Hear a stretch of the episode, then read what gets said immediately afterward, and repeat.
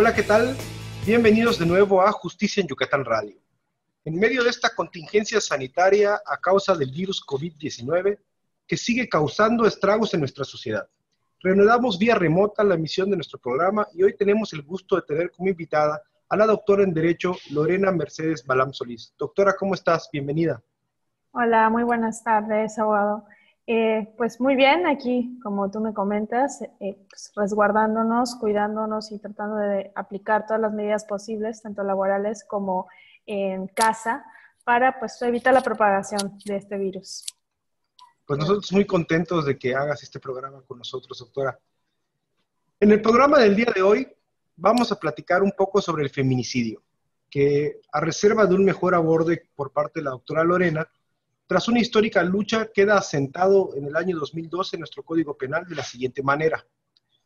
Comete el delito de feminicidio quien prive de la vida a una mujer por razones de género, puntualizando que se considera que existen razones de género cuando concurra alguna de las siguientes circunstancias.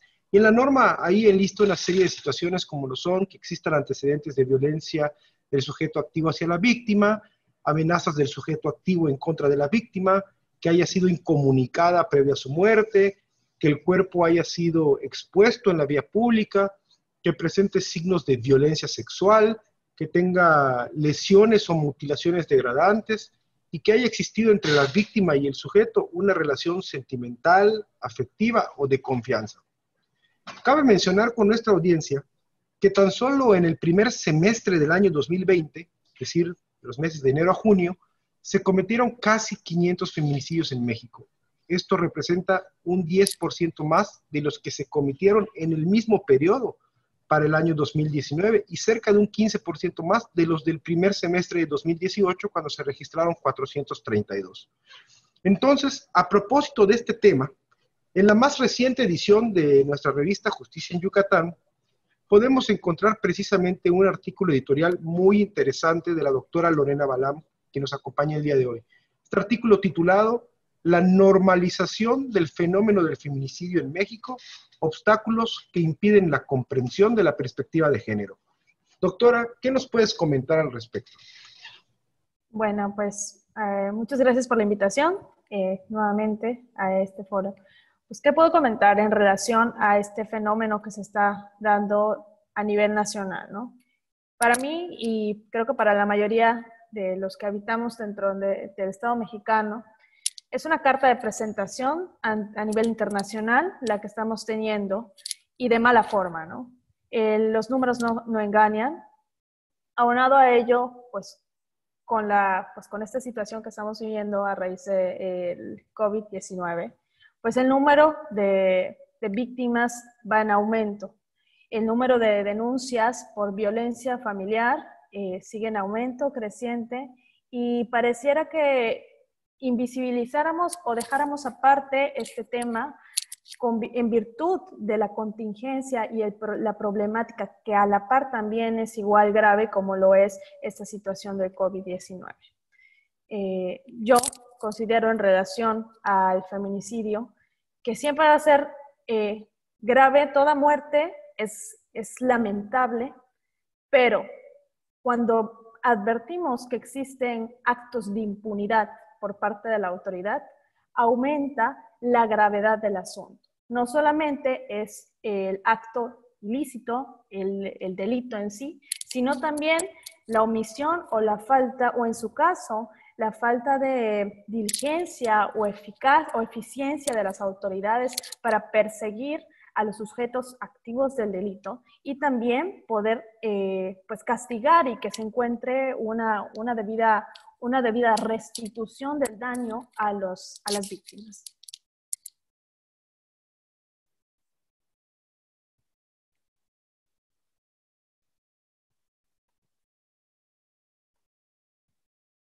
No, tengo, tenía un problema con el micrófono. Además de este plano, doctora, es, ¿Qué, otro tipo de derechos crees que están en juego o están implicados? Bueno, este, tenemos que hablar necesariamente en este caso, ¿no? Porque eh, de un tema muy importante que es la perspectiva de género. Este, tenemos varios derechos, principalmente pues la, eh, la violación a la integridad física, y psicológica, sexual, derivada de, pues, del feminicidio, ¿no? Pero también eh, es importante en el artículo, como tú me has comentado que, publiqué en esta, en, esta, en esta ocasión en la revista, eh, hablo acerca de la importancia que tiene la perspectiva de género como una metodología y mecanismos que ayudan a identificar, cuestionar y advertir los, las causas de, eh, que provocan el feminicidio, ¿no? ¿Qué puede, ¿De qué manera la autoridad puede distinguir que el acto es o puede ser tipificado como homicidio o puede ser tipificado como feminicidio?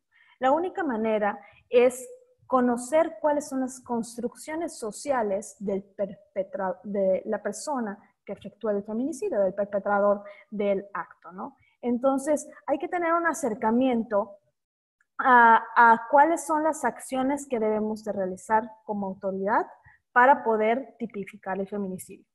Respecto a los derechos que, que, pudieran verse lesionados, además de la integridad física, sexual y por supuesto el daño o el derecho a la vida que se le está lesionando a la víctima, también tenemos otras situaciones, ¿no? Eh, un proyecto de vida que ha sido este, con la definitivamente, una vez que se vulnera el derecho a la vida, pues todos los demás derechos, en razón de su interdependencia, porque son derechos humanos, el derecho a la salud, el derecho a, la familia, estamos coartando el proyecto de vida de una persona y no solo de la víctima, sino también de la familia, porque por cada persona existe una historia. Si matas a una mujer o si una mujer muere, y tiene hijos, estos hijos obviamente traen consigo derechos y quizás no van a poder tener un buen proyecto de vida porque quizás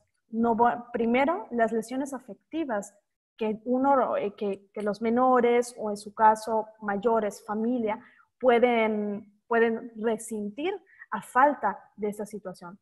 Aunado a que, pues como bien nosotros sabemos, todo juicio o todo procedimiento tiene un lapso de tiempo.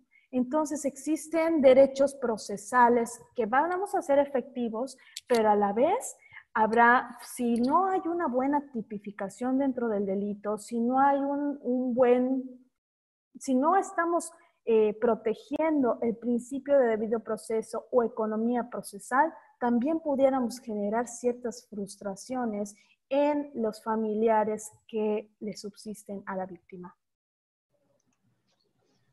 Podríamos comprender entonces que, eh, doctora, el feminicidio viene acompañado de una serie de conductas previas, ¿no?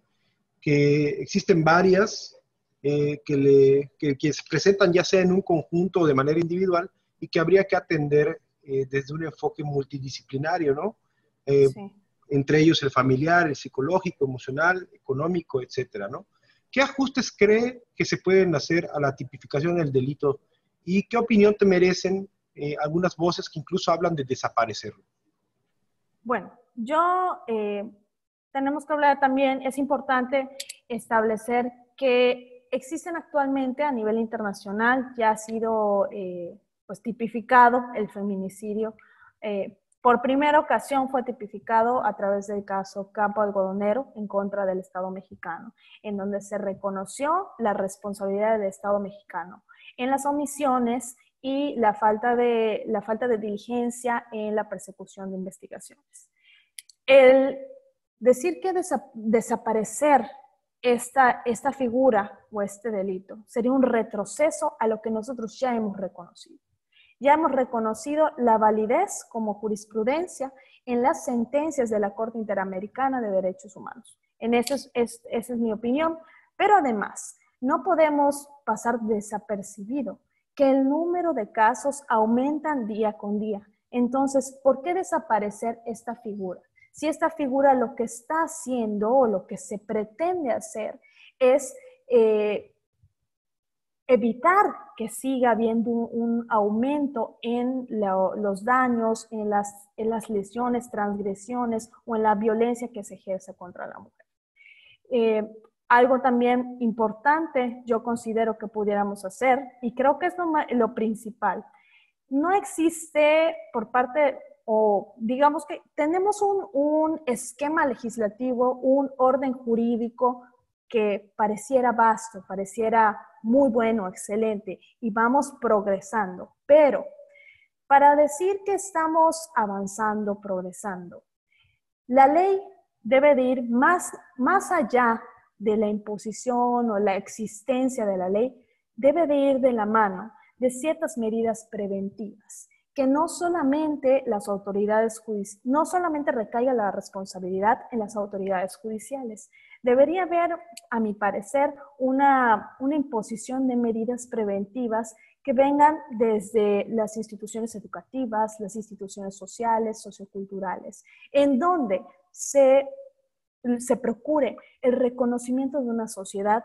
eh, en la cual se respete la diversidad entre, los, entre, entre todos los seres humanos.